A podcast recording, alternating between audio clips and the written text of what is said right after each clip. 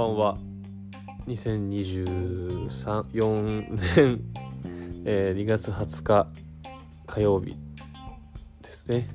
この時間は私小野塚翔吾がお送りしてまいりたいと思います。あのー僕は今ちょっとね寝っ転がっていましてですねちょっと多少声が聞きづらかったりとかあるかもしれませんがご許しください。お許しください。あのーというのもちょっと今日あのーまあ3月のね出させていただきます舞台の初日稽稽古が本日からありましてですね。あのーなかなかのなんていうんですかまあボリュームだったりとかえっ、とカロリーが高い作品になってまして。でまあ今日ちょっとどんぐらいいたんだ？えっ、と7時間ぐらいいたのかな？の方稽古場にいてですねちょっと今もね喋ってるとあれなんですけど結構頭がねちょっと痛くなっちゃって。結構まあ大きい声出したりとかもしたりして。でまあ同じ部屋でずっとやってたから結構脳みそに響いてしまったのかちょっと頭が痛いんだけれどもけせっかくねまあちょっとお家にいますのでラジオでも撮ろうかなと思ってやってみたんですがやっぱりちょっと喋ると頭が痛い。いや今日からねノンストップで稽古が始まりますのでまあ自分のね体と声と喉と体調といろいろのねそうそういうこと相談しながらね自分とねどこで抜いてどこであの頑張ってっていうかねそういうのをやっていこうかなと思いますけれどもいやまあでもやっぱ面白い作品でした。あのー登場人物がね結構いてやっぱ家でセリフとかこう脚本読んでるとあのーやっぱもう自分の中でのキャラクターが確率確率まではいかないけどまあこういう感じかなでやって覚えたりとかしたけれどもやっぱりね一人一人が違う人間で脚本を読んでみるとやっぱもう全然全然違いましたね。僕が考えてたよりもめちゃめちゃ面白かったしやっぱそれぞれそれぞれねみんなあの自分が描いていた自分たちのキャラクターを持ち込んでそれが今日、まあ、本読みで明らかになったわけですけど。いやでもね今日要はダブルチダブルキャストなんですよ今回の舞台ね。で今日の初稽古で僕は両方のチームのね本読みに参加させてもらいましたけれども。いや色が違くて。面白かった。いい悪いとかじゃなくてどっちがいいとか悪いとかそういうことじゃないんだけれどあのーどっちも色があって面白い。こういうのやっぱねステージで見てみたいですよね。まあそんな段階ではないんですけれども。ああ非常に楽しみだ。舞台です。さすが金沢智樹さん脚本のたまりという舞台なんですけどもね。皆さんそれぞれいい人ですしね。挨拶するとやっぱ人柄もわかるしあの台本でねの読み方とか声とかでねその人も多少なりとも分かったりしてくるから。それも面白いですよね。もう僕初めましての人しかいないからさ。急に鼻が詰まってきましたか。頭でああああ頭痛くなるなくなる方法はもう寝るだけですよねきっとね。ちょっとこれ終わったら目をつぶりたいと思いますけれども。はい。えー、今日ね2月20日実はまあ僕が僕がじゃないね。実は僕のね母親の誕生日でして。おそらくまああのちょっと他界してるんですが、えー、61になる年だったのかな。うんめでたい。おめでとう。ね。まあそんな日に稽古初日を迎えられたというなかなかね奇遇というかラッキーなのか何なのか見てくれてるのか応援してくれてるということなのかな。うん。頑張りたいと思います。もうね結構前だったので僕がこの仕事を始めてることも知らないですし心配してるでしょうがまあなんとか必死にね頑張っていくしかないので、まあ、なんかねそういうのも面白いね。こう知らない部分がたくさんあってそれでもこう何て言うんだろうね。時間は進んでるし僕僕自身はどんどん変わっていってるし。それでも親子の関係って変わらないし。というかなんなんて言うんだろうね。言いたいことがちょっとうまくまとまらず伝わりづらいけれども、うん、まあまあまあちょっと哲学みたいな感じになっちゃう。ちょっと今いろいろ考えたけど自分でもよく分かんなかったから。うん。はい。まあ誕生日だったわけで。まあケーキ買ってくれよかったな。もうお腹空きすぎて稽古終わりにあのつけ麺食べてきまして。つけ麺食べたら多少なんかなんか気持ち悪さもあったんですよ。ずっと食べてなかったから水しか飲んでなくてね。だからそれも多少あってまあご飯食べたら多少良くなってけど今話してたらまたちょっと頭痛くなってみたいな。ねこのラジオやめた方がいいよね。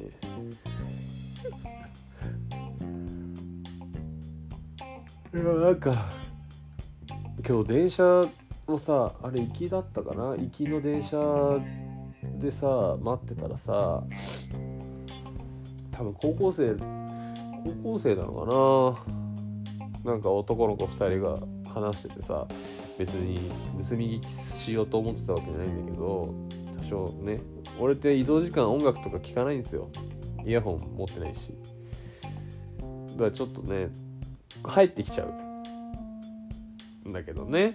でそれがなんかちょっと衝撃的というかえーってなったからちょっとねちょっとだけ言わせてもらうと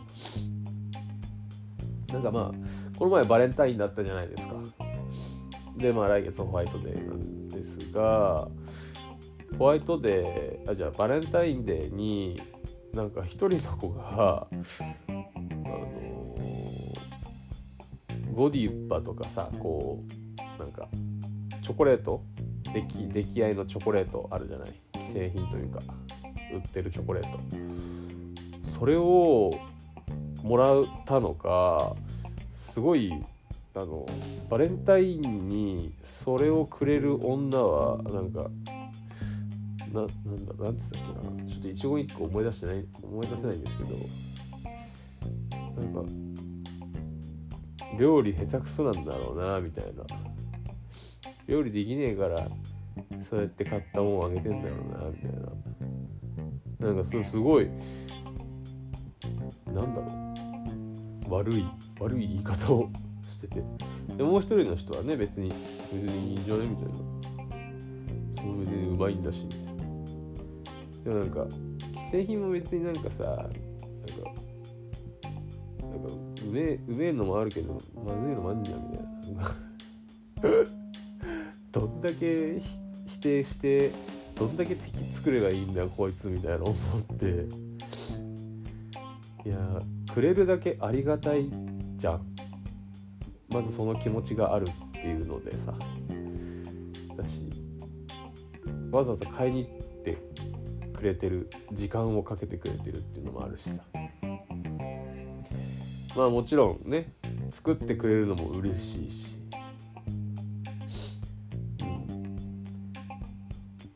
でなんか作ってくれたら作ってくれたで美味しくねえのもあるよなみたいな話してて。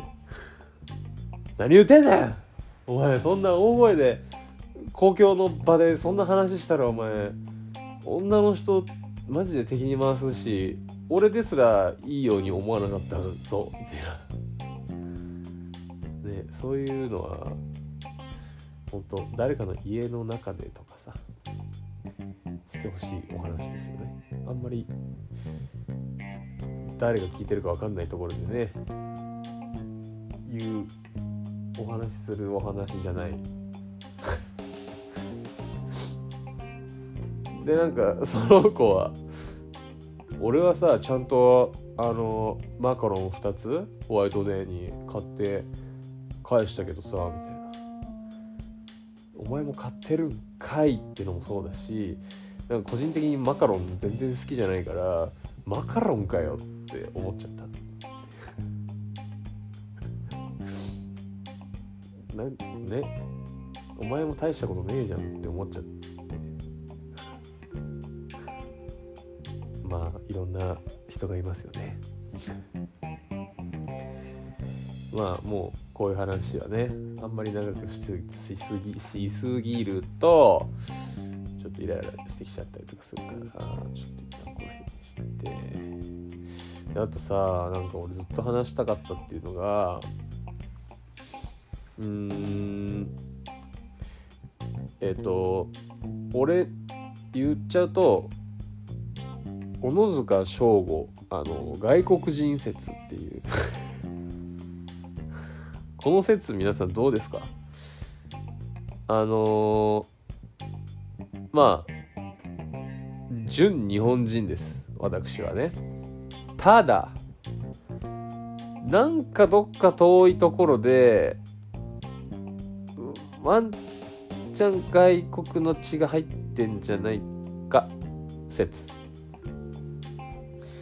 というのもですねまあ身長が大きいっていうのはまあちょっとあれだけどまあそれも一つとして確か4つぐらいあってまず1個目はま身長が大きい。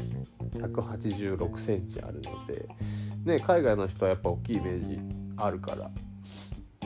まあこれもちょっと偏見かもわかんないけど。で186センチ身長があると。であとは僕の髪の毛。このナチュラルパーマ天然パーマと言われるこの癖っ気これはまあね確かに日本と外国関係ないけれどもなんか海外にいそうなくるくる具合？と僕髪が真っ黒じゃなくて茶色なんですよ。そう。あの茶色くてこれ染めてなくて僕大学の時には一回ね短い髪短い時に一回染めたことあるんですけどほんとそれ一回きり大学1年生の時に大学デビューじゃないけどさなんか一回染めてみようかなで染めたけどなんかあんまりしっくりこなかったんですね。でそっからまあ伸びて切ってまあ黒になるんだけど結構茶色気味ででもこれは昔から髪染める前から茶色気味で染めた時はもうはっきり茶色だったんだけどまあ今はちゃんと見たら茶色かなぐらい。でも茶色。ひげも茶色。髪も茶色。ただそれ以外の体毛は結構黒。うん。だからこれもやっぱちょっと外国の血みたいな。あるじゃん。これが2つ目ね。で3つ目がこれもまあエピソードがあるんですけど。僕大学でまあ英語の授業がありましてまあ英語は苦手なんです。言ったら、うん、苦手なんだけれど苦手だからこそ苦手だからこそ苦手でまあ結構バカなクラスにいたわけですよ。その英語の授業でクラス分けがあってその英語の成績でクラス分けがされてレベルの一緒のねお友達と同じ授業を受けるんだけれども本当大学に 大学でやることじゃないんだけど大学に行っててその時にやってた授業がそのあの英語の教教科書じゃない英語の本。本っつってもなんか絵本みたいな。超薄い。を読んで英語で読書感想文を書いてそれをまあクラスのみんなの前で発表するみたいなのがあってもうやってること小学生の授業みたいな感じなんだけどでもそのさ英語もさ分かんないじゃん。分かんない。読んでもまあ読んだら多少分かる部分は分かるし分かんないとこは分かんないんだけど分かんないとか調べたりしちゃってさもうペッてね。ペッて調べてカンニングしてみたいな。で感想文も別にその自分で文章書けるわけじゃないからもう翻訳機を使いまくって書くじゃない英語でそれを発表するんだけどあのまあ僕の番になります。であはいみたいな。あもう難しい称号なんとかなんとかなんとかっつってもバーってね。ぶ大した文章じゃない。バーって喋って Thank you って終わるじゃん。そしたらあのその俺のクラスの英語の先生日本人なんだけれどあのハワイで英語を教えてる日本人の英語の先生なの。わかる？ハワイで英語を教えてる日本人の先生。英語の先生。なんだけどだからもちろん英語はペラペラの日本人の先生でそしたらそのね俺が「Thank you」って終わらした後に小野塚君すごいよかったね。君帰国子女って言われて。で僕その時海外行ったことなかったんですよ一回も。初めての海外がハワイハワイ行ったんだけど、まあ、それは卒業旅行で行ったから。それ大学1年？うん。1年か。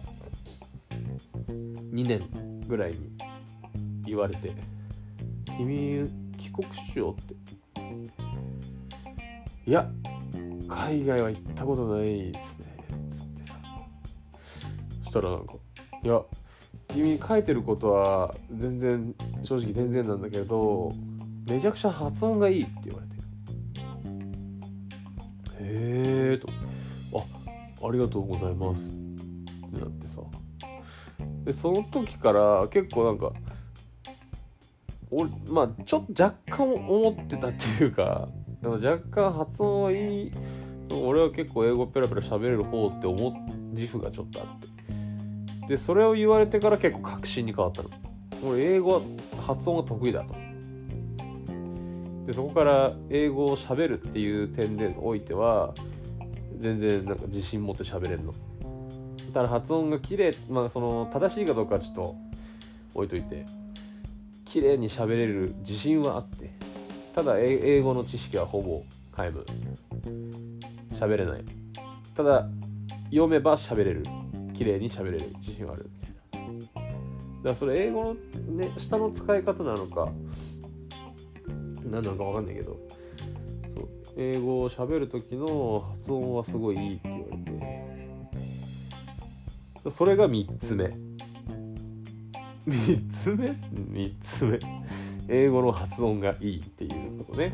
1個は身長。2つ目は、まあ、髪の毛の天然パーマの具合と、色茶色で3つ目は英語の発音がいいで残すとこあと1つ4つ目はえっ、とフレンドリー これもうね海外とか日本と関係ないんだけど言ったらもう超絞り出したのがフレンドリーっていう。まあ結構人と話すことが好き。人が好きだから。うん。だから結構ねあのバイトとかも接客業ばっかりだったし。接客好きだし。人とこうコミュニケーション取るのが好きだから結構フレンドリーに行くタイプ、うん、だから大学ではあの狭くてん？狭くて深い？深いっていうの？じゃなくて俺は広くて浅いタイプ？いやもちろんちゃんと密になる人もいますけどよっともが多いみたいなそういうのがありましたね。結構でもみんな「うい!」みたいな、うん、のはあったかな。そうフレンドリー。この4つを考えるとやっぱりちょっと外国の血入ってんのかなとか思っちゃうしうんこれでもあの一切他の人に言われたことはないんだけど外人みたいな。うんもちろんね顔の作りも全然超日本人だし。でもなんか最近俺が気づいてあの小野塚翔吾外国人説っていうそうこれをねちょっとお話ししたくって取っといたんですけど。大したお話じゃなくてすいません。もうちょっとなんだかんだちょっと20分喋っててもう俺の脳みそが限界を迎えてきてるんですけど。まあこんな感じで2月の20日を終えようとしているところでございます。またねあのー、明日からもねまた稽古が続きますし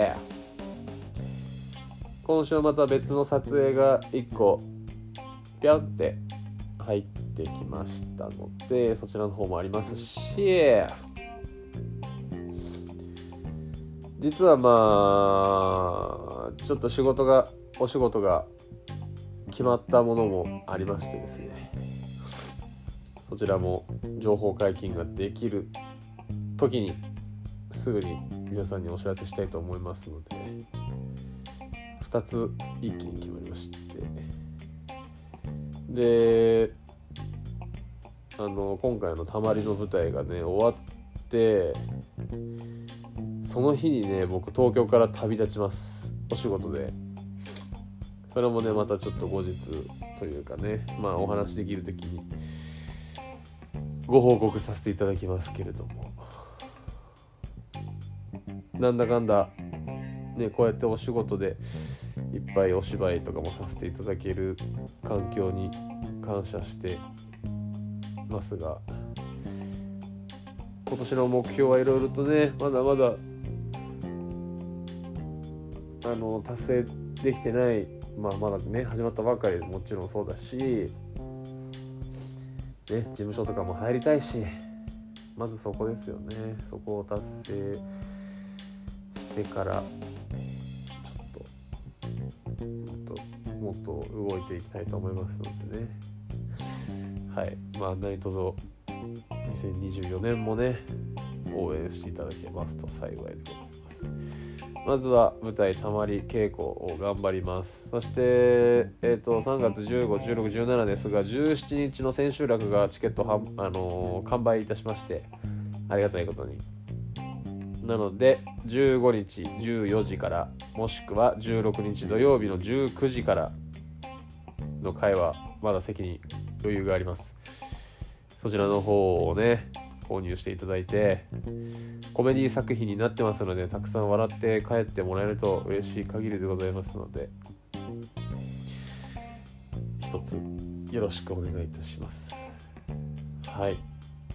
じゃあ今日はこんなところで。皆さんねちょっと暖かくなってきましたがまだまだ寒い日も続きますのでご自愛くださいませ。